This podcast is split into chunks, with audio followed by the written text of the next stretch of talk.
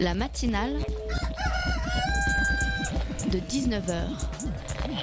Et bah, c'est une émission qui parle de société, politique, euh, Culture alternative. On va aussi parler de sport, euh, de gens dans la rue. et l'actualité en règle générale. On va peut-être parler des corbeilles à linge pas en osier d'Auvergne. voilà, il y aura, y aura des invités. Sociologues, des invités chercheurs. Les invités ne diront que des choses intelligentes. Ça va peut-être s'étriper un peu de temps en temps, mais La matinale de 19h, du lundi au jeudi jusqu'à 20h sur Radio Campus Paris. Depuis la semaine dernière, j'ai intégré une formation en journalisme, une grande école du numérique. Un cursus jeune, urbain, terriblement connecté, plus que jamais à la pointe de la technologie. Me revoilà sur les bancs de l'école, ou presque. Plus vraiment de bancs, plus vraiment d'école non plus d'ailleurs, mais des réseaux, des pages, des réseaux, des posts, des profils de partout. Sauf que moi, jusqu'à Noël dernier, j'avais un portable à clapet, un vieux portable pourri qui faisait bien rire tout le monde. Bref, toujours est-il que cette semaine, j'étais responsable avec une autre de la promo de l'Instagram de la formation. L'objectif étant de donner une image cool, compétente, dynamique et sexy à la fois. Faire de la com, quoi. Moi, j'adore l'humour gras, l'humour nul et l'humour bête. J'aime les jeux de mots absurdes. La seule proposition que j'ai réussi à faire accepter par ma coéquipière, c'est le seul poste qui nous a valu une réprimande par la direction. En même temps, je partais de loin. Instagram, je m'y suis mise deux semaines cet été, j'ai bien stalké comme il faut tout le monde, et quand j'ai réalisé que je n'avais publié que des photos de paysages et des extraits de bouquins, j'ai compris qu'il fallait que j'arrête. Snapchat, pareil, je m'y étais mise essentiellement pour espionner mes deux petites sœurs. Très efficace en tout cas. Si vous avez écouté la matinale d'hier soir, vous aurez remarqué qu'Inès, qui était à ma place, a aussi parlé de réseaux sociaux et de technologie. Elle aussi était très sceptique. Elle et moi, on a fait les mêmes études quasiment. On a à peu près le même âge. On essaie de faire le même métier. Sans vouloir t'offenser Inès, est-ce qu'on serait pas simplement en train de devenir des vieilles connes dépassées par la technologie? La matinale de 19h, le magazine de Radio Campus Paris. Ce soir, dans la matinale, on va parler d'un de nos sujets préférés, puisque l'on va parler de radio. Mais pas n'importe laquelle. En 1979, en Lorraine, à Longwy, les employés de milliers des emplois de milliers d'employés de l'industrie sidérurgique sont menacés. Pour lutter contre ces licenciements en masse, la CGT ouvre une antenne de radio libre. Radio Lorraine Cœur d'Acier est née. Ingrid Hayes et Bérangère Ventusseau sont avec nous en studio et on a une demi-heure pour parler de cette expérience radiophonique et militante. En deuxième partie, je vais vous demander d'être un peu honnête avec vous-même et de réfléchir à ce dont vous avez peur. Une question pas banale, à laquelle on essaiera de répondre avec Angelo Follet, puisque c'est lui, le cerveau qui se cache derrière le compte Instagram Balance ta peur. Ce compte qui invite tout le monde à reconnaître et exprimer ses peurs. Une initiative qu'on pourrait situer entre la psychanalyse et les forums Skyblog. Bien sûr, sans oublier nos chroniqueurs en moitié et en fin d'émission.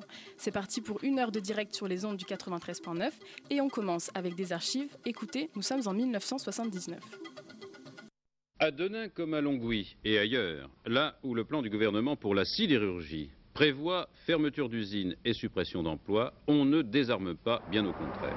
Les mesures de- sociales que M. Boulin veut bien annoncer, bah, à la rigueur, on les accepterait si nos enfants étaient sûrs de trouver du boulot. On ne crée pas des emplois, on nous licencie, c'est un licenciement camouflé pour nous. Ça fait 13 ans que je suis dans la sidérurgie, je tiens à y rester. Euh, c'est pour ça qu'on lutte sur tout l'ensemble de Longwy pour rester sidérurgiste et rester sur Longwy. On s'est implanté sur Longwy, on tient à y rester. Ici Lorraine Cœur d'Acier, modulation de fréquence 97,6 MHz. Aujourd'hui, 17 mars 1979, à 16h. Première émission de Lorraine Cœur d'Acier. Lorraine Cœur d'Acier, une, ra- une radio créée par la CGT et mise à la disposition de toute la population de Lorraine en lutte pour défendre ses emplois, son patrimoine industriel et humain. Lorraine Cœur d'Acier, une radio pour vivre, travailler, décider en Lorraine. Nous souhaitons que Lorraine Cœur d'Acier permette à tous de participer au débat qu'elle aide à rassembler tous ceux qui veulent lutter pour l'avenir de notre région, qu'ils soient sidérurgistes, travailleurs d'autres professions, commerçants, artisans, enseignants, et quelles que soient leurs convictions personnelles. Cette radio est la radio de l'espoir. Ça ne passe plus là. C'est votre radio. Soutenez-la, participez directement à ces émissions, écoutez-la et faites-la écouter. C'est une expérience démocratique comme peu de gens ont eu la chance d'en vivre. On avait le sentiment de vivre effectivement quelque chose euh, d'exceptionnel. Ça a changé la vie de, de milliers de gens, je suis sûr. c'est le sentiment de ne pas compter. Et là, euh, les gens, ils, ont, ils existent. Ingrid Hayes, vous êtes historienne, vous avez écrit Radio Lorraine Cœur d'Acier, publié aux presses de Sciences Po. Bonsoir. Bonsoir. Et Bérangère Ventusseau, vous êtes la metteur en scène de la pièce de théâtre Longueur d'onde, histoire d'une radio libre, qui joue en ce moment un peu partout en Ile-de-France et en France. Bonsoir. Bonsoir. Alors, euh, Ingrid Hayes, euh, vous venez on vient de l'entendre le 17 mars 79 à Longwy, Radio Lorraine Cœur d'Acier, aimée pour la toute première fois. Comment elle commence cette aventure euh, de Radio Lorraine Cœur d'Acier? Alors en fait, le, mouvement des sidérurgistes lui-même, il commence avant, puisqu'il commence au mois de décembre 1978.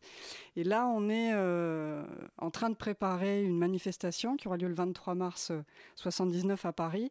Et au départ, c'est pour préparer cette manifestation-là que, que la radio est mise en place, sachant qu'en même temps que la mobilisation des sidérurgistes, il y a aussi... Euh, ce qu'on appelle le mouvement des radios libres, qui est euh, en route depuis 1977.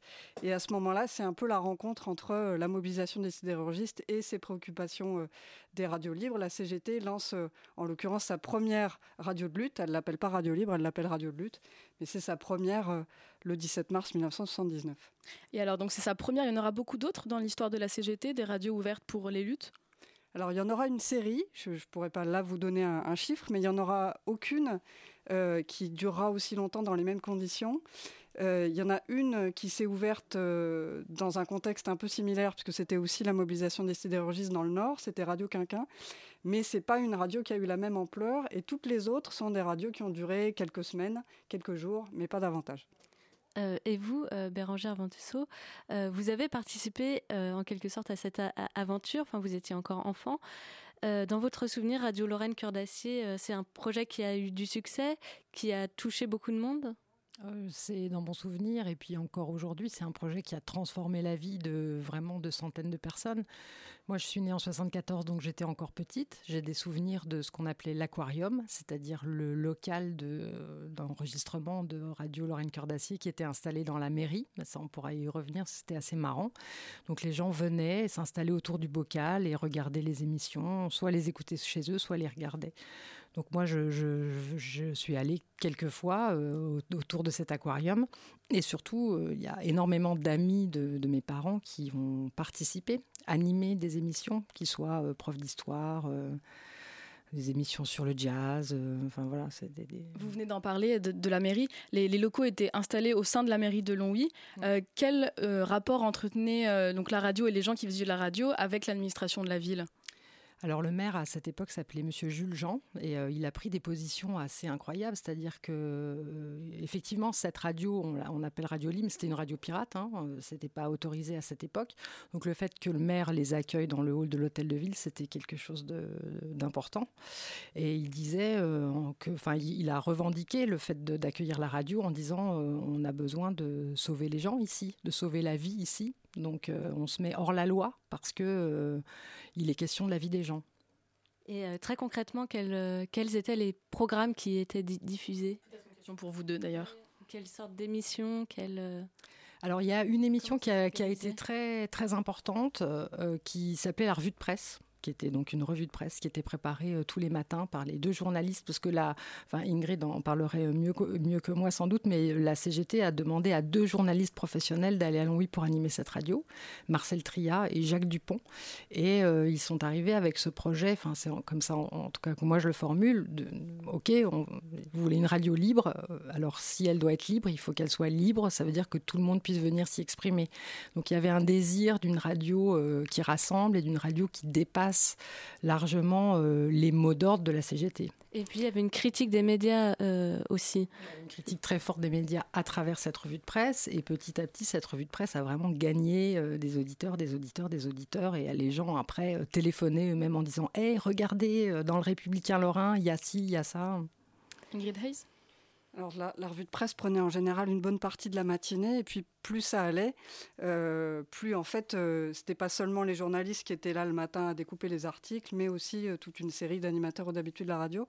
Alors en dehors de cette émission-là, qui était un peu la colonne vertébrale de, la journée, il y avait une série d'émissions régulières, il y avait des émissions culturelles, il y a eu un temps des émissions pour enfants, il y a eu une émission particulièrement euh, novatrice qui était l'émission La parole aux immigrés, qui était une, émission qui se déroulait en partie euh, en, pardon, je suis un peu loin du micro, qui, qui se déroulait également en arabe, donc en français et en arabe. Et puis il en fait l'essentiel du contenu était plutôt improvisé, c'est-à-dire que les émissions régulières, c'était qu'une petite partie du contenu, le reste c'était en fonction de qui appelait, de qui était présent, des visites, etc.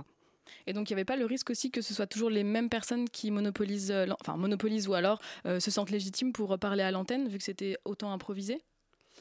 Alors c'est pas c'est pas une question simple, c'est-à-dire évidemment euh, il y, a, y, a, une série de, de, rapports de domination qui font que c'est pas facile pour tout le monde de prendre la parole et qu'il suffit pas d'ouvrir un micro pour que soudain euh, tout le monde prenne la parole à égalité. Mais cela dit, euh, ce qui fait sans doute la force de cette radio et de cette expérience-là et son caractère unique, c'est justement que elle a réussi à correspondre à ce qui était le projet des radios libres, c'est-à-dire qu'elle était ancrée dans un territoire, dans une mobilisation, ce qui fait que alors des des milliers de gens ont écouté, mais des centaines de gens ont participé, y compris des gens qui n'avaient jamais pris la parole euh, sur les ondes, bien sûr, mais même en général, qui n'avaient jamais pris la parole euh, en public auparavant. Le projet, il est lancé à la base par la CGT, comme on vient de le rappeler. Par la suite, quel a été le rapport entre la CGT et on va dire euh, la direction politique de cet organe avec les gens qui faisaient vivre la radio? Il y avait un double rapport avec la CGT, c'est-à-dire que euh, au moment du lancement, elle a été lancée à la fois par le secteur propagande de la Confédération CGT, c'est-à-dire au niveau national, en lien avec euh, deuxième niveau l'union locale CGT de Longwy. Euh, au départ, il y a une communauté de vues entre les uns et les autres, et puis progressivement, le secteur propagande de la Confédération va considérer que la radio n'est pas tout à fait ce qu'il aurait souhaité, notamment le secteur propagande aurait souhaité que ce soit une radio à dimension régionale euh, et euh, aurait sans doute souhaité que le contenu soit plus lié à l'actualité euh, des mobilisations, alors qu'en fait il est devenu beaucoup plus large et beaucoup plus généraliste. Pendant un temps, euh, ces divergences s'expriment dans des réunions, mais pas du tout publiquement. Et c'est vraiment euh, euh, assez tardivement, puisque la, radio a quand même émis pendant 14 mois, c'est-à-dire en fait un an après la défaite des sidérurgistes. Les sidérurgistes, le 1er juillet 1979, la convention sociale est signée, la mobilisation est terminée. Et la radio continue à émettre jusqu'au jusqu'au 1er juillet 1980, donc un an tout de même. Donc on a un secteur propagande d'une confédération qui est moyennement convaincu par l'expérience, mais qui va quand même la laisser se dérouler euh, longuement. Bérangère Ventusseau, le, le sous-titre de votre pièce, c'est Histoire d'une radio libre en 1979-80. Le monopole d'État sur les radios est encore en vigueur. Comment euh, vous avez voulu aborder cette question qui ont plus trait à l'histoire des médias qu'à l'histoire de la lutte ouvrière? Euh, déjà, le, contexte de la création de cette, pièce est une commande au départ du, du CDN de Sartrouville qui m'a commandé une pièce pour les adolescents. Euh, donc j'avais vraiment carte blanche. Donc je me suis bien posé la question qu'est-ce que j'ai envie de dire? C'est assez rare qu'on soit confronté à se dire qu'on doit s'adresser à un public en particulier. Et cette histoire m'est revenue parce que je pense que l'adolescence c'est aussi le moment de l'engagement. C'est le moment où on commence à réfléchir par soi-même, où on comprend que la vision du monde portée par les parents n'est pas forcément l'unique. Et euh, voilà. Donc j'ai eu envie de parler de cette histoire d'engagement collectif, de transformation, de liberté de parole, d'émancipation, parce que je pense que ça a été une radio profondément émancipatrice pour tous les gens qui l'ont écouté et qui, l'ont euh, animé, mais aussi qui ont proposé des émissions. Donc voilà, ça, c'est comme ça. Et ce qui, ce qui m'a le plus tenu, moi, c'est d'essayer justement de rendre compte de cette émancipation et de voir quels étaient les programmes, comment les femmes ont pris la parole, comment des ouvriers euh, qui pensaient euh, qu'ils n'étaient pas capables de s'adresser euh, à un toubib, comme il disait. Je pense à un, ouvrier comme Marcel Donati qui s'est complètement révélé. Euh, je pense aux émissions animées par les immigrés. Enfin, ça, ça a créé un mouvement d'ouverture et de une forme de fraternité euh, qui a été fondatrice pour les gens de Longwy. Vous venez d'en parler, les femmes et les immigrés, ce sont deux minorités, si on peut les appeler comme ça, qui ont eu une part très importante dans la radio. On en parle tout de suite après une courte pause musicale.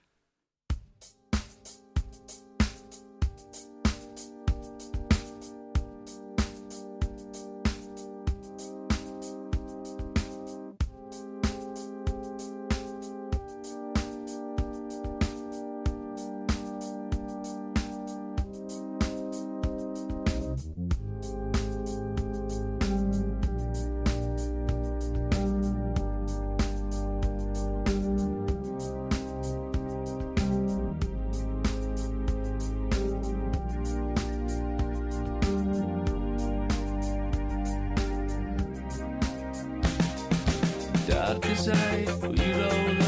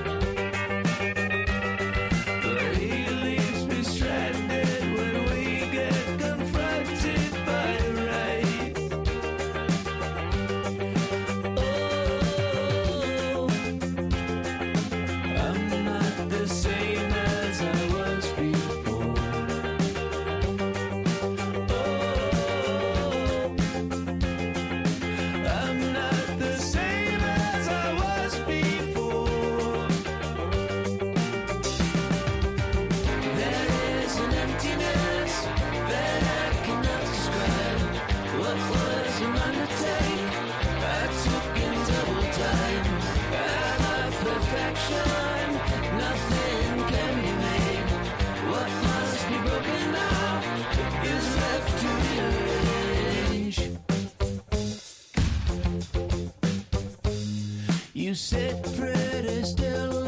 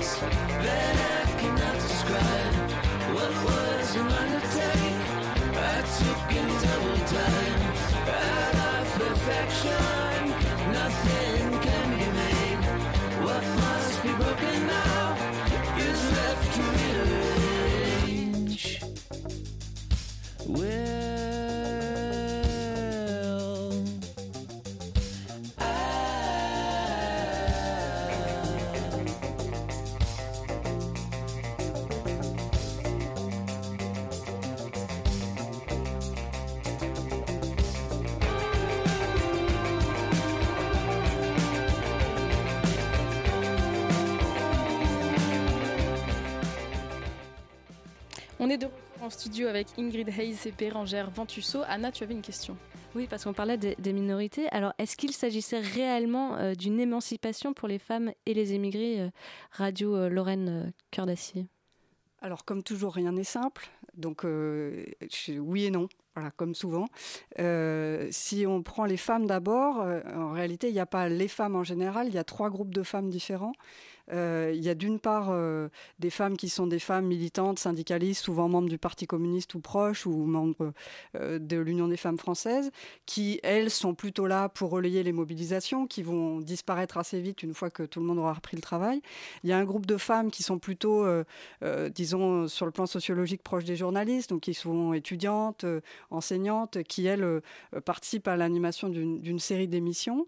Et puis, il y a un groupe de femmes dont c'est, pour qui sans doute c'est l'expérience la plus émancipatrice, la plus novatrice, c'est des femmes euh, qui n'étaient pas militantes, qui étaient euh, non salariées et en général des femmes de sidérurgistes, donc des femmes de milieu ouvrier, de classe populaire et qui, elles, vont se retrouver à la radio euh, à, découvrir un espace d'expression, d'apprentissage qu'elles n'ont jamais connu avant tout en même temps en restant euh, dans un rapport relativement, euh, euh, relativement subordonné, c'est-à-dire qu'elles interviennent assez peu, elles s'occupent plutôt des tâches d'intendance, et donc on est dans cette contradiction où en même temps c'est sans doute pour elles que l'expérience est la plus extraordinaire, et en même temps c'est elles aussi qui traduisent le maintien de ces, ces, rapports de subordination. Et pour ce qui est des, des immigrés, c'est pareil, rien n'est simple, c'est-à-dire ce qui est incroyable en 1979, c'est qu'il y ait eu cette émission en grande partie en langue arabe, animée de manière autonome par euh, des syndicalistes immigrés. Et en même temps, alors évidemment, ça n'enlève pas forcément euh, une série de, remarques euh, qui peuvent évidemment pas être, absolument pas être considéré comme raciste, mais qui relève d'une série de préjugés. Mais surtout, c'est une émission qui va être un peu à part. C'est-à-dire, il va falloir discuter de quand elle a lieu. Et ben, finalement, elle aura lieu le dimanche matin. bon, donc là encore, c'est le, choix volontariste que fait la, CGT est assez extraordinaire. Et en même temps, il y a une forme d'enclavement des immigrés dans cette émission-là. Ça fait 40 ans aujourd'hui à peu près que Radio Lorraine Cœur d'Acier est née et puis très vite a, fini d'émettre. Je voudrais qu'on prenne le temps de parler de la mémoire. C'est quoi l'héritage de Radio Lorraine Cœur d'Acier aujourd'hui? Ingrid, pour commencer. Alors c'est un héritage assez compliqué parce que le, tout le problème de cette radio, c'est qu'il n'y a pas de mémoire officielle. C'est-à-dire que comme la fin euh, a été très conflictuelle entre euh, la CGT et puis entre euh, sans doute deux parties du monde militant longovicien, il n'y a jamais eu de, mémoire officielle écrite. et encore aujourd'hui, c'est sans doute ça qui est le, plus étonnant, c'est qu'encore aujourd'hui, 40 ans plus tard, cette mémoire est extrêmement conflictuelle. Alors que bon, on pourrait penser que de l'eau a passé sous les ponts. Et en réalité, je pense que si les choses sont aussi conflictuelles, c'est aussi parce que la radio en est venue à représenter beaucoup plus que la radio elle-même. C'est-à-dire qu'elle en est venue à représenter le combat des sidérurgistes, l'identité, la dignité euh, non seulement des sidérurgistes, mais de ce bassin, euh, euh, de ce bassin industriel qui a été défait, en partie détruit en partie reconstruit, mais en tout cas pas du tout sur les mêmes bases. Et c'est sans doute pour ça que le, les tensions, les conflits sont encore aussi forts autour de cette radio. Bérangère Ventusseau, vous qui avez, on peut dire, un pied un peu dans la région, est-ce que vous partagez cette opinion qu'il y a des affrontements autour de la mémoire euh, de la radio? Oui, oui, je l'ai même euh, vécu assez récemment, puisque au mois de mars l'année dernière, on est allé jouer à Thionville, donc en Moselle. on n'est pas tout à fait à Longwy, mais euh, le théâtre dans lequel on a joué a souhaité organiser une rencontre après le, le, spectacle et a donc contacté l'union locale de la CGT à Thionville. Et ça, c'est tout de suite devenu compliqué qui est-ce qu'on doit inviter Oui, mais si on n'invite pas lui, mais en fait c'est lui qu'on devrait inviter. voilà, ça, on sent que très vite ça redevient douloureux. Mais la rencontre a eu lieu finalement? Non. Donc elle a eu lieu avec moi, quoi, mais sans. Trop compliqué pour, euh, pour ressortir les, souvenirs. Elle a eu lieu avec moi. Il y a également un, coffret euh, réalisé par les deux journalistes, c'est ça? Ou non Alors c'est un, ah, un, coffret. En hommage Oui, il y a en fait trois journalistes qui s'appellent Pierre Baron, Raphaël Mouterde et Frédéric Rosiès qui se sont intéressés à cette euh, radio par l'intermédiaire d'Ingrid d'ailleurs, si je, parle sous ta gouverne Ingrid, sous votre gouverne, et qui ont euh, qui sont partis euh, déjà et qui ont écouté énormément les archives de cette radio. Je crois qu'il y a plus de 987 heures d'archives, d'émissions archivées, et qui sont allés à Longwy pour rencontrer les gens qui ont animé la radio à l'époque. Et donc donc ils ont édité un coffret qui s'appelle Un morceau de chiffon rouge, qui était une chanson qui est toujours d'ailleurs une chanson euh, écrite par euh, ah, je ne peux pas vous aider. Michel Fugain. Michel Fugain, et qui était l'hymne de la, de la radio, que tous les longoviciens euh, connaissent euh, encore aujourd'hui. Ça redémarre au quart de tour, ça marche à chaque fois. Et donc, euh, moi, ce, coffret qui, qui, comporte donc 5 CD d'une heure, plus un film qui est sorti en 81, retrace un peu l'histoire de cette radio. Et ça a été mon support de travail pour créer le, le spectacle Longueur d'onde en mars, pardon, Bérangère, vous, vous jouerez à Longwy même. Qu'est-ce que vous attendez de cette euh, rencontre? Oh déjà, ça va être extrêmement émouvant pour moi. Il est même question qu'on aille jouer dans mon lycée, le lycée Alfred Mézières de Longwy. Euh, donc euh, voilà, je, le redoute aussi un peu à, cause de, ce dont parlait euh, Ingrid. C'est-à-dire, je pense que c'est encore des blessures et que voilà. Et en même temps, je suis très contente d'aller parler aux jeunes longoviciens de cette histoire qui, à mon avis, n'est pas suffisamment transmise.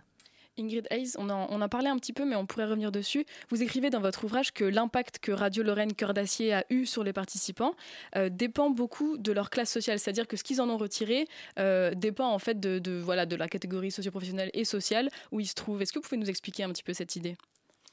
Ben, disons que si cette radio a ébranlé tous les participants, euh, l'effet sur leur parcours, disons, n'est pas, est pas exactement le même. C'est-à-dire si on prend les enseignants ou les étudiants qui ont participé, euh, ils indiquent eux-mêmes à quel point c'est un phare dans leur vie, c'est une référence, mais on ne peut pas dire que ça ait transformé euh, ce qui aurait dû être leur parcours. C'est-à-dire qu'ils ont ensuite suivi à peu près le, le, cours de, la vie qu'on sociologiquement on pouvait attendre de leur part. C'est moins le cas pour une série de, de participants ouvriers ou femmes d'ouvriers, dont certains ont, ont bifurqué ou ont bifurqué un temps. Euh, soit euh, on choisit euh, de, rentrer dans la vie professionnelle pour certaines femmes. si on prend le cas de Marcel Donati, qui a été cité tout à l'heure, c'est un ouvrier sidérurgiste qui a, eu une courte carrière, carrière c'est pas le terme, mais qui a, eu, qui a fait quelques médias, qui a écrit un livre et qui a découvert comme ça qu'en réalité il avait des, des, tas de compétences qu'il pouvait mettre en valeur en dehors de l'usine. Et cette transformation-là, elle est beaucoup plus profonde pour euh, euh, les participants issus des classes populaires que euh, pour, disons, les classes moyennes intellectuelles. Bérangère Ventusseau, sur le communiqué de votre pièce, on peut lire que vous mettez en rapport Radio Lorraine Cœur d'Acier et le mouvement Nuit debout. Qu'est-ce que ces deux initiatives ont en commun? Disons que quand, euh, j'ai suivi euh, Nuit debout, d'un peu loin, je dois dire d'ailleurs, euh, je, me suis dit, tiens, j'ai senti le désir à un moment de, se réapproprier une parole. en dehors des cadres. Alors là, il y avait un cadre, mais voilà, j'ai repensé à, Radio Lorraine Cœur d'Acier, puis je pense que j'avais aussi envie, de faire ce lien par rapport aux, élèves à qui j'allais m'adresser et de parler aussi de la de la force de, ce qu'on peut faire ensemble. On n'en a pas parlé alors que c'est en fait l'élément principal de, de, cette histoire. Pourquoi en 80, soudainement, tout s'arrête? Est-ce que c'est la CGT qui d'un coup a dit stop, Ingrid Ace euh, oui, c'est la CGT qui tout d'un coup a dit stop, euh, disons la CGT au niveau national. C'est-à-dire que ça faisait un moment déjà, c'est euh, une affaire qui, qui financièrement était très coûteuse, hein, puisqu'il fallait assurer notamment non seulement les frais de fonctionnement, mais aussi les deux salaires de journalistes professionnels. Pendant 14 mois, c'est évidemment très long. Et donc ça faisait quelques mois déjà que la Confédération s'était dégagée financièrement et que en réalité les dépenses étaient assurées localement par les contributions euh, euh, des, des, des participants, des habitants, etc. Mais euh, les journalistes avaient tout de même le statut des journalistes accordé par, par la, couverture légale que donnait la Confédération. Et c'est cette couverture légale-là qui est suspendue à partir du mois de juillet 1980.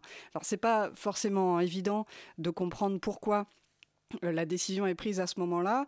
Euh, cela dit, encore une fois, l'expérience a duré longtemps et sans doute qu'à un moment donné, euh, le secteur propagande, la Confédération en général, ont jugé que cette fois, ils avaient le rapport de force nécessaire pour mettre un terme à une expérience dont ils avaient perdu le contrôle parce que les mobilisations étaient finies depuis bien longtemps, parce que la, radio poursuivait son chemin, mais avec évidemment moins de, moins de participation.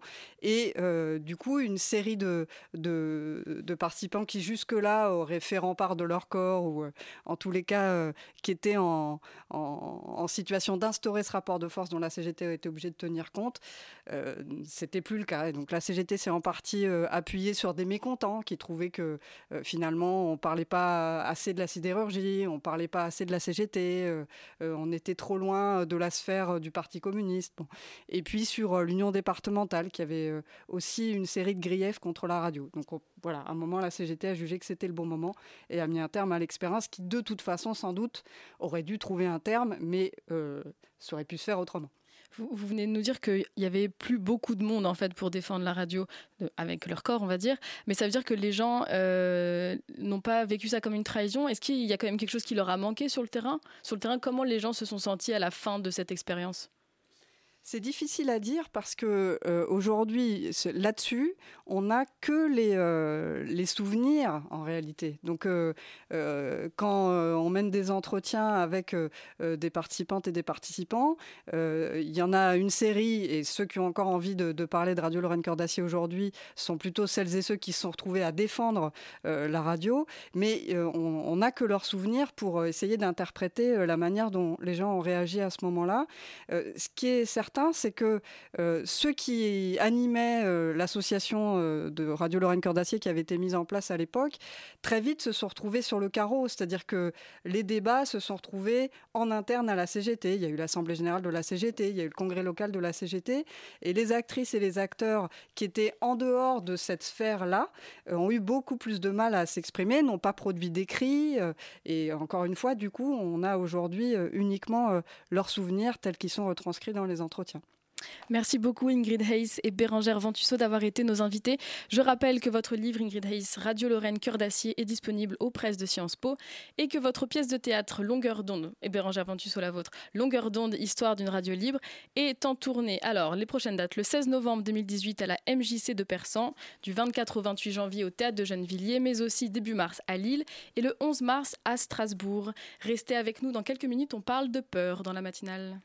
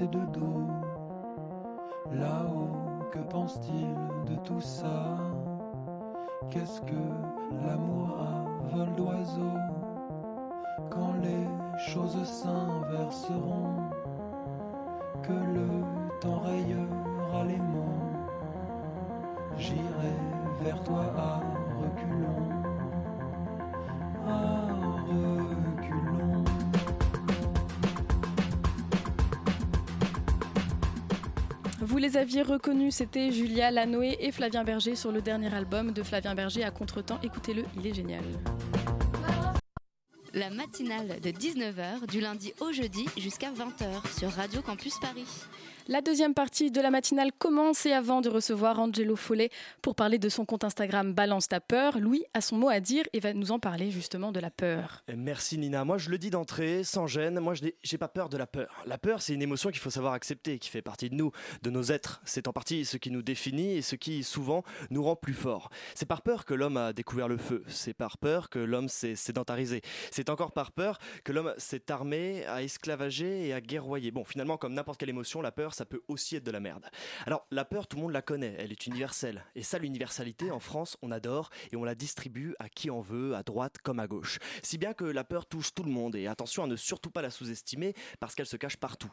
Dans le noir, dans la hauteur, dans le regard des autres, dans la solitude, dans la mort, dans l'inconnu, dans l'engagement, dans les campagnes, dans les villes, sur les réseaux sociaux, mais aussi et principalement dans la paperasse. Dans la paperasse. Oui, en 2014, Thomas Thévenoud était député PS et fraîchement intégré au gouvernement socialiste de l'époque. Pour ceux qui n'en ont jamais entendu parler, il a eu pendant un moment en France ce qu'on a brièvement appelé le Parti socialiste. Et l'ami Thévenoud a trouvé le moyen de ne pas payer ses impôts sous prétexte qu'il en avait peur. Il a même appelé ça la phobie administrative, une marque verbale qu'il a déposée en 2014 auprès de l'Institut national de la propriété industrielle. Le problème de Thévenoud n'était pas le sien, c'était juste qu'il ne voulait pas payer ses impôts. Alors, évidemment, ce n'est pas le seul, hein. moi-même je n'avais pas une folle envie de les payer. Et pourtant, eh ben, et pourtant, je l'ai fait parce que bon, je ne m'appelle pas Thévenoud, ni Balkany, et encore moins Cahuzac, donc difficile de planquer mon argent sans que ce soit complètement grillé. Mais la phobie administrative n'est pas la seule peur qui habite les politiques. La peur de ne pas être élu, la peur de ne pas être aimé, de ne pas être appelé dans les médias, la peur de la désobéissance civile, la peur de ne jamais tenir un rôle important dans l'histoire avec un grand H. Coucou Jean-Vincent Placé. Mais la peur, Louis, c'est aussi une arme, non? Une arme politique qui a servi, sert et servira probablement jusqu'à la fin des temps, renvoyant toujours à l'une de nos émotions les plus primaires. Agiter la peur au bout d'un raisonnement bancal et populiste, vous obtiendrez des voix, des places, une légitimité nouvelle mais à durée déterminée. Car si la peur s'envole, le mirage du courageux homme ou femme providentiel venant mettre un terme à toutes les injustices, inégalités et problèmes inhérents à la population s'estompera. Mais si la peur s'installe durablement, vous serez élevé à un rang quasi monarchique, rendant possible toute décision fantasque. Vous pourrez déclarer la guerre, fermer vos frontières, privatiser ou nationaliser à votre guise, baisser ou augmenter le temps de travail et les salaires, influencer les élections prochaines, mais aussi la consommation des citoyens. Mais comment nous en vouloir, nous qui avons que des peurs désuètes? La peur de la fin du mois dans le rouge, celle de ne pas pouvoir manger à sa faim, la peur du froid qui arrive et de la facture d'électricité, la peur de perdre son travail et de rejoindre les millions de chômeurs qui galèrent tous les jours, la peur, principalement pour les femmes et les filles, de se faire agresser et de ne pas être écouté, la peur de la guerre qui fait fuir des pays et abandonner des familles, la peur du changement climatique et de toutes les conséquences qu'on lui connaît, ou encore, à titre vraiment personnel, la peur de ne pas trouver de chute à ma chronique. Non, pas de doute, les peurs des politiques sont bien plus importantes que les nôtres. Merci Louis d'avoir ouvert ce grand bal des peurs dans la matinale. On te retrouve à la même heure mercredi prochain. La matinale de 19h du lundi au jeudi jusqu'à 20h sur Radio Campus Paris. De quoi avez-vous peur et surtout, oserez-vous l'avouer? C'est la question que notre invité de ce soir pose tous les jours sur le compte Instagram Balance ta peur et il attend vos réponses. Bonsoir Angelo Follet. Bonsoir. À mes côtés, Gabriel de la rédaction de Radio Campus est avec moi pour mener l'interview. Salut Gabriel. Salut. Alors, la première chose, Angelo Follet, qui nous vient à l'esprit quand on découvre votre compte, c'est l'allusion à Balance ton port. Alors, pourquoi vous avez voulu et quel est le lien que vous avez voulu montrer entre ces deux événements? Euh, Balance ta peur, en fait, euh, déjà, c'est un nom que j'ai trouvé un petit peu, euh, pas par hasard, mais euh, ça faisait longtemps que je cherchais un, terme pour définir un compte qui permettrait de s'exprimer et notamment d'une façon différente. par rapport aux réseaux sociaux. Et Balance ta peur, ça a deux fonctions. En fait, Balance ta peur, c'est déjà la balancer, c'est-à-dire se l'avouer à soi-même, et ensuite éventuellement la publier au monde, en tout cas aux abonnés de, ce compte. Donc c'est déjà une façon de l'exprimer. Et puis balancer, ça veut aussi dire jeter. Ça veut aussi dire s'en débarrasser et accepter qu'une fois qu'on l'a exprimé, ben, c'est possible de ne pas rester avec. quoi.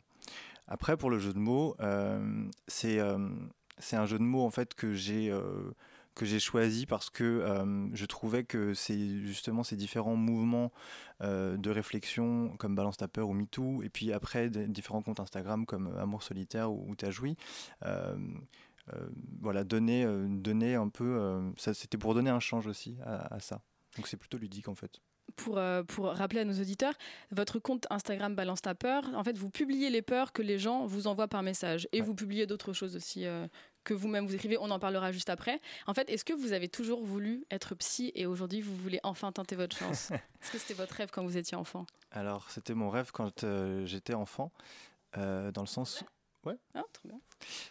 Dans le sens où, euh, en fait, j'ai choisi des études littéraires, notamment pour ça. Et c'est mon père récemment qui m'a rappelé que j'avais choisi elle pour être psy. Et je lui ai demandé pourquoi pourquoi finalement j'avais pas fait psy juste après. Et il m'avait dit, euh, bah, parce que tu m'as avoué ce jour-là que euh, tu serais pas capable de prendre euh, tout le, le mal-être et le malheur des autres sur tes épaules. Ce qui est finalement une très très mauvaise définition du psy. Aujourd'hui. C'est ça que vous voulez faire non plus sur le compte Instagram? Alors, pas du tout. Euh, c'est ni être le psy de ces personnes que je ne connais pas, ni être euh, la voix de la vérité sur la peur ou sur les émotions ou quoi que ce soit. En revanche, c'est une activité que j'ai à côté aussi. Qu'est-ce que vous pensez du coup, si c'est pas être psy sur le compte Insta, euh, qu'est-ce que ça peut, quels effets est-ce que vous pensez que le compte Insta peut avoir? Est-ce que ça va soulager les gens? Est-ce que vous pensez le fait de lire ces messages ou d'en envoyer, ça peut soulager, permettre de relativiser? Euh, pour les retours que j'ai eus en tout cas, euh, la grande majorité sont des retours positifs dans le sens où euh, ce sont des personnes qui parfois expriment des choses qu'ils n'ont jamais exprimées de leur vie ni à personne et ils se retrouvent même à me dire mais euh, en fait, euh, je sais pas pourquoi je te dis ça alors que je te connais pas, mais bon, a priori, je, te le dis, donc euh, voilà. donc ça, ça peut être libérateur pour, pour beaucoup de personnes déjà de s'exprimer. Après, il y a des fois des personnes aussi qui se rendent compte que ça fait aussi du bien d'avoir le retour des autres, soit juste parce qu'il y a des likes, soit juste parce qu'il y a un commentaire ou des messages interposés. Euh, donc euh, la portée de ce compte est assez simple en fait, c'est simplement déjà de permettre aux gens d'exprimer ce qu'ils n'arrivent pas ou ce qu'ils n'ont pas voulu exprimer jusqu'à présent. Est-ce que vous remarquez des peurs qui reviennent tout le temps? Euh, Oui, la peur de ne pas être aimé, la peur d'être seul, la peur de ne pas trouver la bonne personne, la peur d'être rejeté, la peur de ne pas plaire. Est-ce que vous pensez que ces peurs, on aurait pu les retrouver à n'importe quelle époque ou qu'elles sont vraiment ancrées dans notre, dans notre temps? Je crois que c'est fondamentalement une peur. Euh, ces peurs-là sont des peurs euh, humaines, euh, dans le sens où il y a il y a finalement très très peu de peurs en fait. C'est à dire que tout le monde me partage ses peurs et des fois c'est très très détaillé. Au final quand on vraiment quand on fait l'exercice de l'entonnoir quoi en gros et qu'il reste plus que l'essence de la peur en dessous c'est souvent ça la peur de pas être aimé la peur d'être seul le peur, la peur de pas plaire la peur de pas exister aussi. Donc sinon je crois que c'est la condition humaine Parfois, on accuse les réseaux sociaux d'être un peu anxiogènes. Euh, c'est parfois des lieux où on peut se faire harceler, qui peuvent euh, créer des complexes et tout. Est-ce que du coup, parler de peur sur Instagram, c'est un peu paradoxal pour vous ou est-ce qu'au contraire, c'est une, réappropriation de ces, de ces espaces? Bah, Mon désir, c'est vrai que c'est euh, surtout de pouvoir créer un, contenu différent avec Instagram. je pense que ce qui crée, euh, ce qui crée euh, une atmosphère anxiogène, c'est plutôt comment euh, comment c'est traité. évidemment, on parle de peur, mais le but n'est pas de rester dedans. Au contraire, si c'est l'idée de la balancer, c'est l'idée aussi de s'en débarrasser pour pouvoir après voir ce qu'il y a derrière et voir que on a des ressources en nous pour pouvoir les dépasser. On a encore plein de questions à vous poser, Angelo Follet. Vous restez avec nous après une courte pause musicale.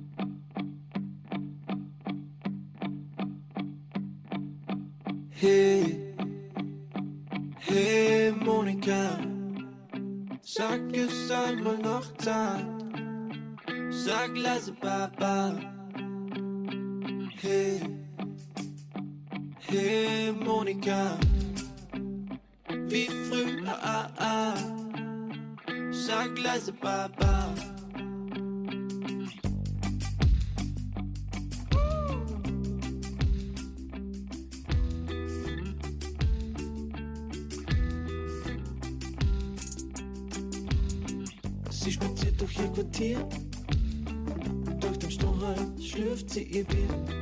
Braucht kein Cash, sie hat was richtig flasht. Ihr Brand ist Secondhand, wie man es aus Milano Paris kennt. Für sie ist heute spät, halb zehn, Zeit zu gehen.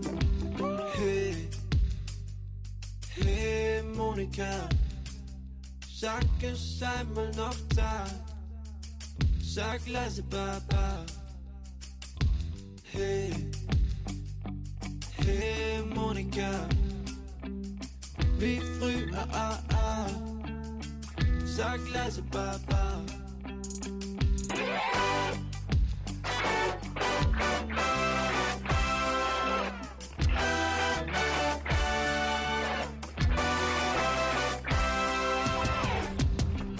Dann die Nächte ewig auf. Vom Coca, Coca, Coca-Cola. Du, ich und der Motorola. Akku vorbei. Sie sagt, sie hat zu viel geraucht und ihr Buffalo Boot dämpft die letzte Memphis aus. Für sie ist heute spät, kurz vor zehn, Zeit zu gehen.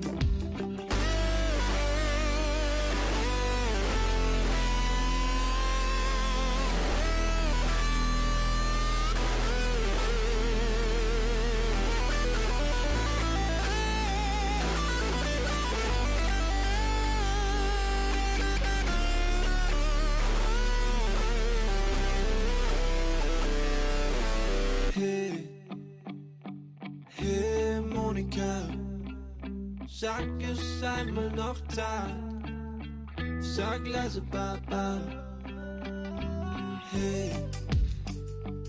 hey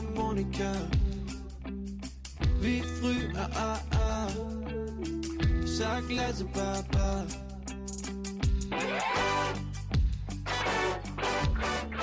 C'était Baba de Bilderbourg sur Radio Campus Paris. Et oui, c'était de l'allemand parce que j'en ai marre que personne n'écoute de la musique allemande. La matinale de 19h sur Radio Campus Paris. De retour en studio avec Angelo Follet qui veut vous faire avouer ce dont vous avez peur. Euh, mais d'ailleurs, une question que j'avais oubliée. Vous, vous avez peur de quoi, Angelo? Forcément, on a dû vous la poser, mais. Ouais. Euh, j'ai peur de, de ne pas plaire. J'ai peur de- d'être seul aussi. Euh, j'ai peur de me faire prendre par ce compte qui me prend beaucoup de temps. Euh, Est-ce qu'il y a une grande peur dont vous avez réussi à vous débarrasser? Qui vous a poursuivi pendant longtemps? Euh, alors la- le secret dans tout ça, c'est qu'en fait l'idée c'est pas de s'en débarrasser. Et alors, on fait quoi? Ben, c'est de voir ce qu'il y a derrière. C'est-à-dire que souvent, euh, comme l'a dit euh, le chroniqueur, je sais plus comment il s'appelle tout à l'heure, euh, parfois on a l'illusion que la peur est le moteur de nos actions. que c'est ce qui fait qu'un artiste va monter sur scène, que c'est ce qui fait que quelqu'un va prendre la parole en public, que c'est ce qui fait que euh, je vais décider de m'engager avec quelqu'un dans une relation. Ou, euh, voilà, Tout- tout- toute action en fait euh, n'est pas de la peur, mais du désir et de, de l'envie en fait. Mais vous pensez pas que la peur, c'est quand même quelque chose de normal pour un être humain? Les animaux, ils ont peur aussi, mais c'est des, des instincts primaires. Exactement. En fait, ça y a un rôle? En fait, la peur, il y a deux niveaux. Le premier niveau, c'est effectivement le niveau biologique, c'est-à-dire que la peur est une émotion qui est essentielle pour la survie. Euh, donc évidemment, les animaux ont des peurs, mais ils ont des peurs qui sont euh, justifiées parce qu'elles euh, elles arrivent au moment où elles sont, où ces animaux sont en danger réel. La peur biologique, elle est là, elle dure euh, 4 secondes et elle vous permet de vous mettre en action pour justement sortir d'un danger et survivre. Le problème, c'est que dans toutes les peurs qu'on me donne, il n'y en a aucune qui représente un danger réel. Quoi. Si, pour les filles qui ont peur de se faire agresser dans la rue. Certes. C'est un danger réel. Et donc le deuxième niveau? Et le deuxième niveau, c'est que, c'est, que du coup, on parle beaucoup plus de peur psychologique, c'est-à-dire que ces peurs-là ne sont pas, n'ont pas de matière, n'ont pas de, n'ont pas de contenance en fait. Euh, le, problème, c'est que le, le- signal biologique, du coup, qui euh, arrive quelques secondes euh, au moment d'un danger réel, dans une peur psychologique, lui, il tient pendant une minute, une heure, une journée, une semaine, un mois, une année, une vie. Et en fait, c'est ça le problème, c'est qu'en fait, euh, il y a comme quelque chose de bloqué en nous, qui est à la base physiologique, mais qui est censé normalement nous mettre en mouvement pour sortir de situations de danger. Et le problème, c'est que dans la plupart de nos peurs psychologiques, le signal reste bloqué. Vous disiez que vous, aviez, euh, que vous aviez peur que la gestion de ce compte Instagram vous prenne trop de temps, parce qu'effectivement, ce n'est pas votre seule activité. Vous faites également du coaching, vous faites de la direction artistique. Comment est-ce que vous faites pour voguer entre ces différentes activités? Est-ce qu'il y a des points communs Euh, Est-ce que vous êtes mu par les mêmes euh, Euh, motivations Mon, moteur, en fait, de manière générale, ce que je, comment je résumerais mon activité, c'est qu'en fait, je- j'aide les personnes à raconter leur histoire. Donc, euh, ça peut être raconter leur histoire à travers ce conte, ça peut être raconter leur histoire à travers un album, et dans ce cas-là, je vais faire de la direction artistique. Ça peut être raconter son histoire à travers un livre, à travers euh, un film. euh, voilà. Donc, je bosse beaucoup avec des artistes, évidemment, puisqu'ils racontent tous leur histoire à leur manière. Et puis ben, le coaching aussi, euh, qui est un peu plus personnel et un peu plus intime, permet aussi de raconter sa propre histoire pour pouvoir éventuellement s'en libérer et raconter une autre histoire. Donc en fait, vous êtes un peu un accoucheur, comme on dit aussi en philosophie. Euh, maïeutique même. Euh, mais ma question du coup c'était, il n'y a pas un, un moment où la déformation professionnelle ça vous empêche de vivre? Est-ce que vos, vos proches vous voulez à tout prix qu'ils vous disent de quoi ils ont peur? Alors non, je suis pas focus sur la peur des autres. En revanche, oui, bien sûr que euh, avec euh, cette grille de lecture que j'ai, euh, ça peut parfois biaiser mes relations amicales et, euh, et intimes, euh, dans le sens où euh, je vais pas forcément rester à la surface des choses et où tout, euh, tous les mots, tous les comportements, toutes les actions vont être euh, des indices pour euh, raconter quelque chose en fait. Vous les analysez un petit peu J'essaye de forcément pas les analyser. Voilà. Le 17 septembre, sur votre compte, donc sur le compte Instagram Balance ta peur, vous avez publié la répartition statistique des gens qui vous envoient leur peur. Donc, a priori, c'était pour une semaine, si j'ai bien compris, vous le faites toutes les semaines. Alors, la semaine du 17 septembre, il y avait 12% d'hommes et 88% de femmes. Alors, comment euh, vous comptez faire pour que les hommes vous envoient plus leur peur? Ou est-ce que déjà pour vous c'est un problème? Qu'est-ce que vous en faites de ces des statistiques? Alors c'est pas un problème dans le sens où c'est simplement un constat euh, statistique d'une appli. Enfin, j'ai aucun contrôle là-dessus. Euh, en revanche, euh, ça m'a un petit peu comment? Ça a confirmé que effectivement l'introspection et l'expression de cette introspection est parfois plus facile pour les femmes sans vouloir faire de généralité, ou en tout cas quelqu'un qui a sa part de féminité plus élaborée et plus développée. Qu'est-ce que je compte faire? Ben, Déjà, j'avais justement l'idée de d'inviter les femmes à, à, à- non, à inviter, à inviter justement euh, des hommes euh, auxquels elles tiennent à s'exprimer là-dessus. Et puis après, je pense que tout simplement, euh, je pense qu'il n'y a rien besoin de faire. J'ai pas envie de changer les gens. Moi, si je suis un, je suis un homme et j'arrive à, à exprimer mes peurs, donc voilà, si ça peut en inspirer d'autres, c'est déjà suffisant. Chaque euh, publication sur votre compte est accompagnée d'un texte que vous aviez écrit où vous proposez une euh, grille de lecture et quelques clés d'analyse pour le sujet qui est évoqué.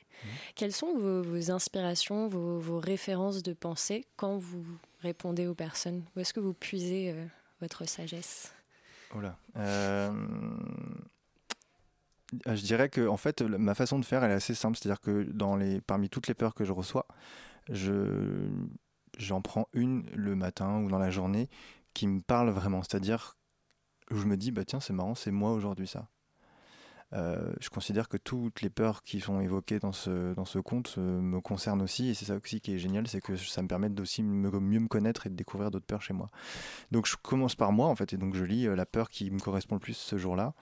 Et après, je fais. alors déjà, je le fais avec le cœur, donc vraiment, je- j'essaie de raconter quelque chose que j'aurais bien voulu qu'on me dise. Euh, après, évidemment, j'ai des références, j'ai eu des cours pour ça. Euh, j'ai euh, fait, fait beaucoup d'expériences euh, là-dessus. Il y, a, y, a, y a plein il y a- d'auteurs et plein de, de- spécialistes qui parlent très bien de ça. Après, dans mes réponses, je parle pas forcément de la peur, en fait. Je parle de l'objet de la peur. Et souvent, c'est une, une façon pour moi de pas forcément rester bloqué sur la peur tout le temps. Mais par exemple, si c'est la peur de pas être aimé, bah, dans ce cas-là, on va aller voir qu'est-ce qui a créé la sensation d'abandon ou la sensation d'être aimé ou d'être attaché à quelqu'un. Euh, voilà, si c'est euh, une peur de, je sais pas moi, de ne pas euh, réussir sa vie, bah, on va voir à, à quel endroit, nous, dans notre conditionnement et dans notre éducation, ça nous a conditionné justement à nous mettre la pression et à devoir réussir à tout prix, à être parfait.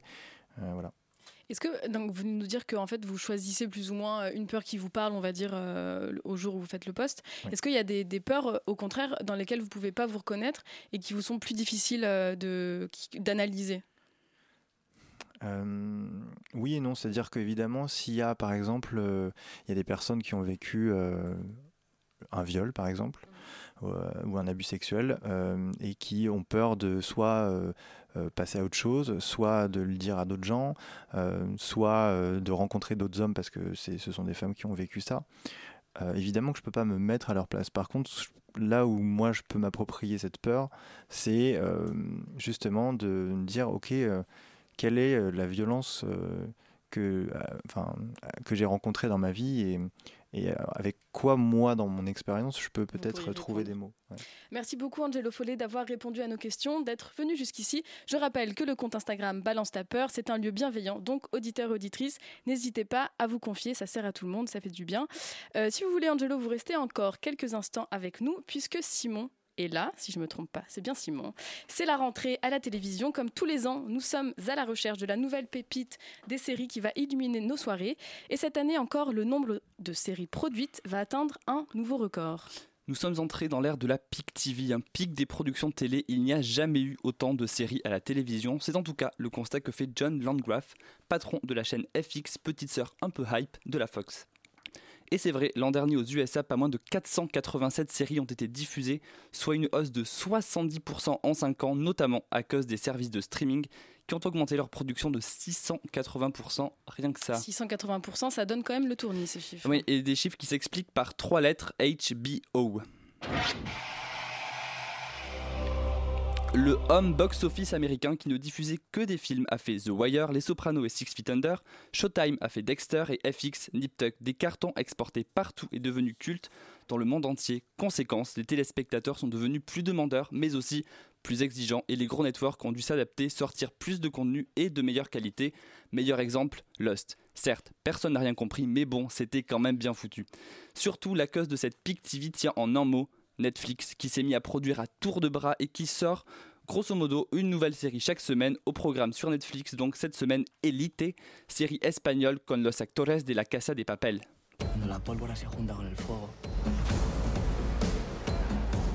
N'a pas atteint encore ce stade de PIC TV. Comment ça s'explique?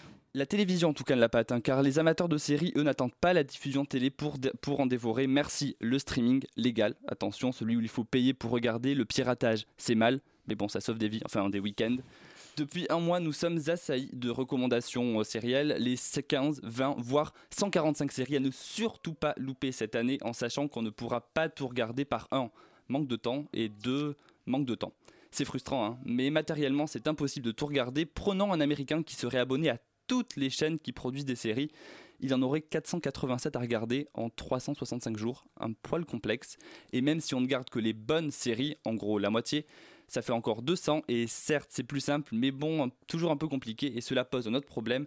Toutes les séries que nous regardons ou presque sont américaines. Alors quelle place pour la création française ou européenne à l'ère de cette PIC TV Bien en France, la production de séries repose sur un gros acteur, Canal+, qui produit certes de très bonnes séries françaises, mais ce n'est qu'une chaîne quand, quand, elles en sont des dizaines outre-Atlantique. Que ce soit France Télé, TF1, Arte ou OCS, leur budget de production est ridicule par rapport à celui d'un Netflix. En 2018, Netflix a, a donc consacré la bagatelle de 18 milliards de dollars uniquement à sa création de séries. Par comparaison, le budget de tout France Télévisions n'était que de 2 milliards et celui alloué à la fiction de seulement 450 millions. Netflix, parlons-en d'ailleurs. Depuis que le géant US a débarqué, son catalogue nous a littéralement inondé de ses productions poussant vers une pic TV française. Pourtant, Netflix n'a produit qu'une seule série made in France, ça s'appelle Marseille, et à moins que vous aimiez vous faire du mal, ne regardez pas ça. Et je ne dis pas ça parce que nous sommes sur Campus Paris. Mais cela devrait bientôt changer puisque Netflix débarque à Paris justement et compte lancer une dizaine de productions françaises d'ici les prochaines années. Face à cela, les producteurs misent maintenant sur les mini-séries, des séries aux allures de films. Les réalisateurs et les acteurs viennent d'ailleurs du cinéma. C'est très bien écrit, c'est très bien foutu, ça prend beaucoup moins de temps à regarder, entre 8 et 10 épisodes et une seule saison. American Crime Story, Big Little Lies ou Twin Peaks, des monuments de séries avec pour point commun une ressemblance frappante à des films découpés en épisodes plus qu'à de véritables séries. Alors comment s'y retrouver? Eh bien, Le patron de FX a trouvé la solution, devenir flexitarien de la série, en consommer moins pour les consommer de meilleure qualité, enfin dans son cas en produire moins pour les produire de meilleure qualité. Alors en cette rentrée, moi je vous conseille deux séries à consommer sans modération, la touchante et Feel Good Forever et la perturbante Maniac. La prochaine fois, Louis, merci beaucoup. Tu viendras nous dire pourquoi ces deux séries ne sont à ne pas rater. Et je suis sérieuse parce que ça fait déjà trois fois qu'on me recommande Maniac et on m'explique toujours pas de quoi ça parle. La matinale touche déjà à sa fin. Demain, même heure, même fréquence pour la dernière de la semaine. Merci aux invités d'avoir été avec nous. Merci à Anna et Gabriel d'avoir mené ces interviews avec moi. Merci à nos chroniqueurs Louis et Simon. Merci à Bettina pour la coordination et à Adèle pour la réal. L'émission de ce soir sera disponible en podcast d'ici quelques heures sur notre site radiocampusparis.org. Et tout de suite, c'est Extérieur Nuit. De quoi vous nous parlez ce soir Et ben justement, on vous parle de Maniac. Donc il faut Incroyable. écouter pour savoir de quoi ça parle. Et ben en tout cas, moi je vais rester là. Restez bien accrochés aux ondes du 93.9. Plus que deux jours avant le week-end. Tenez bon et vive la radio.